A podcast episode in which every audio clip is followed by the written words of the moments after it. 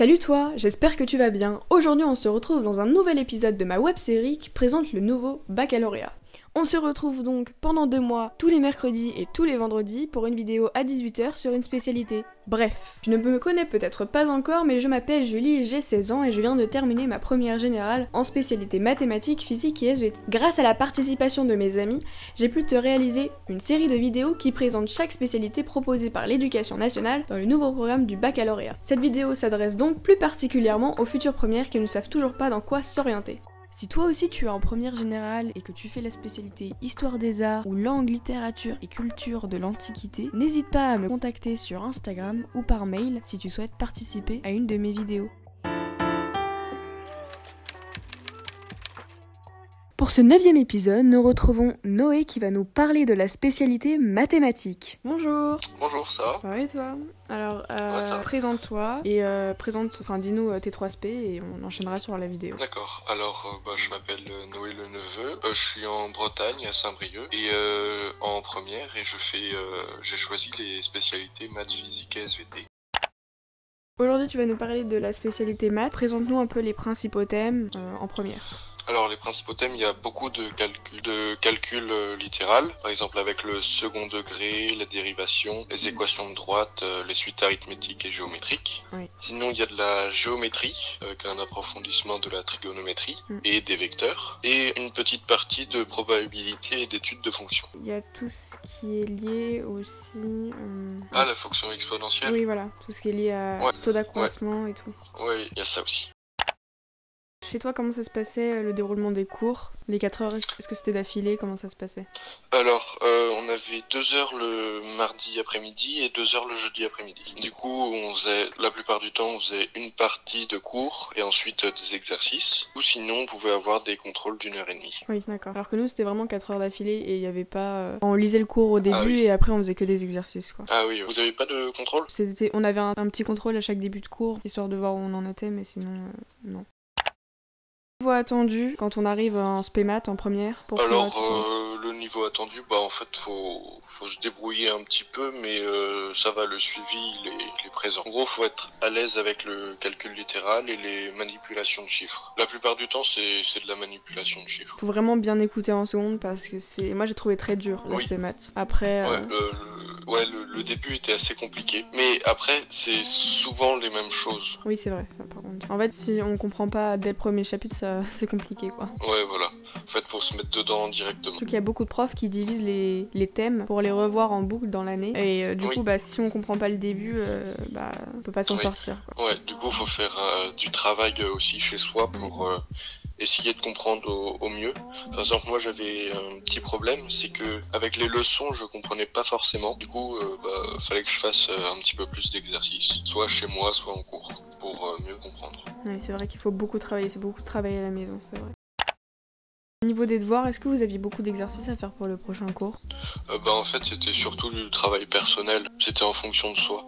Donc, Mm. il y en avait qui qui avaient pas besoin vu qu'ils étaient à l'aise, et d'autres qui euh, qui avaient plus de mal, bah, ils en faisaient un peu plus. Ouais, nous on avait. En fait, on devait terminer les exercices qu'on avait pas eu le temps de faire en classe, mais on les corrigeait Oui, pas oui. forcément, enfin. Oui, du coup, bah, il y a le travail que donne le prof, mais en plus, il y a le travail personnel. Quoi.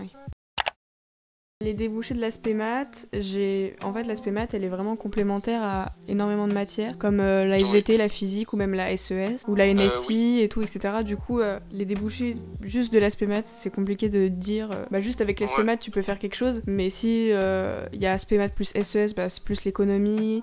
Ouais, ouais, c'est ce ça. que j'avais noté. Bah, en fait, euh, moi, je veux faire un travail dans les sciences. Oui. Du coup, bah, forcément, je devais choisir des maths. Oui, moi aussi. Et euh, bah, du coup, c'est important. Et puis, euh, bah, au final, euh, je prends maths complémentaires l'année Oui. prochaine. Moi aussi.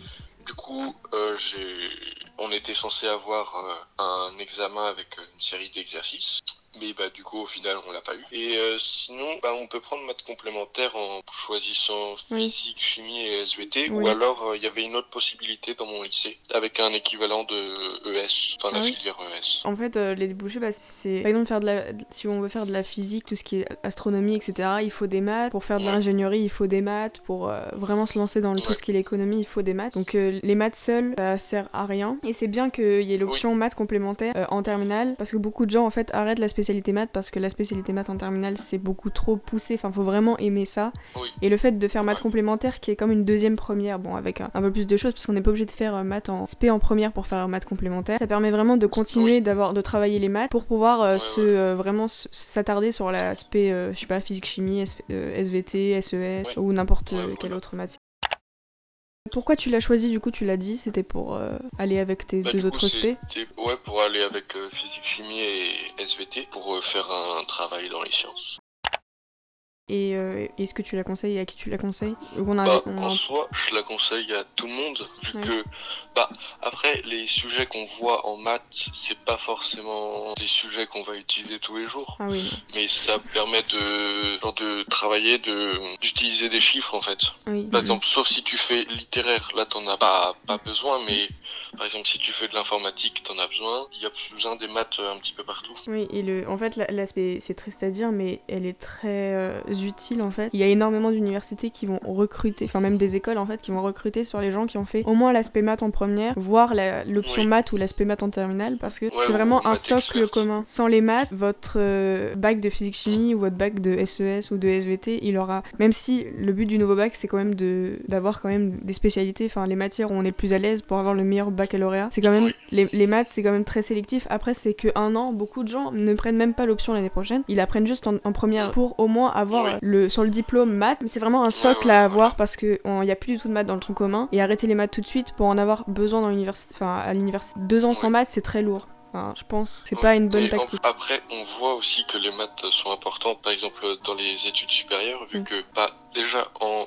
veto et en médecine, bah, ils privilégient les maths que euh, par exemple la SVT. Ah ouais? Parce que Ouais. quand je suis allée aux portes ouvertes et tout, euh, ils disaient pas ça, mais. Enfin, ils demandaient un socle scientifique, mais ils demandaient pas non plus. euh, Ah ouais, bah nous, ils nous disaient de privilégier quand même les maths. Ah ouais. Enfin, ils, le ils le disaient pas comme ça, mais Oui. c'est ce que ça voulait dire. Après, bon, c'est des. les- tout ce qui est médecine, etc. Ils aiment beaucoup que les gens aient quand même un gros socle scientifique. Bon, après, même avec la réforme de Ouais. médecine, etc. Enfin, c'est différent maintenant, mais faut toujours quand même. Les maths, c'est très important, je pense. Que si vous avez une spécialité. Enfin, si vous manque une spécialité, vous savez pas quoi prendre et que vous avez quand même un socle soit très économique, soit très scientifique, faut prendre maths. Même si vous aimez pas, personnellement, j'aime pas du tout les maths. Et j'ai pris parce que je sais que j'en ai besoin, en fait. C'est. Ouais, ouais, moi aussi. En fait, euh, j'ai pris déjà, bah oui, par, par besoin, et puis, bah, en seconde, j'étais pas trop mal du tout, même.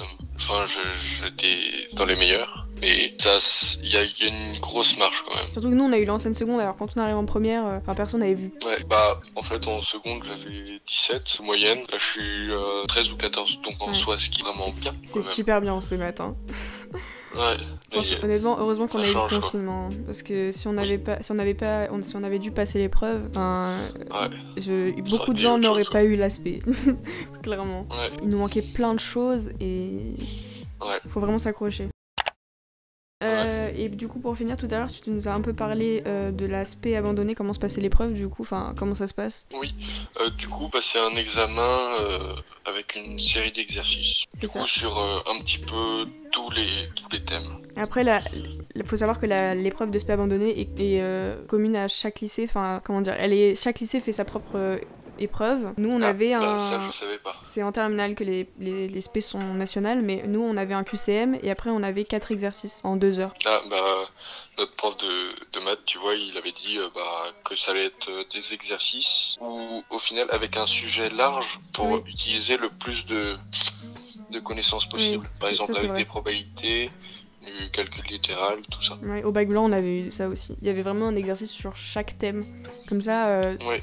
c'est pas euh, comme en SVT ou en physique-chimie où tu tombes sur un sujet et si t'aimes pas, bah vraiment, t'es pour le coup, t'es t'es niqué. Alors que là, vraiment, euh, Ouais. c'était vraiment pour que tout le monde puisse au moins se démarquer sur quelque chose. Ouais, voilà.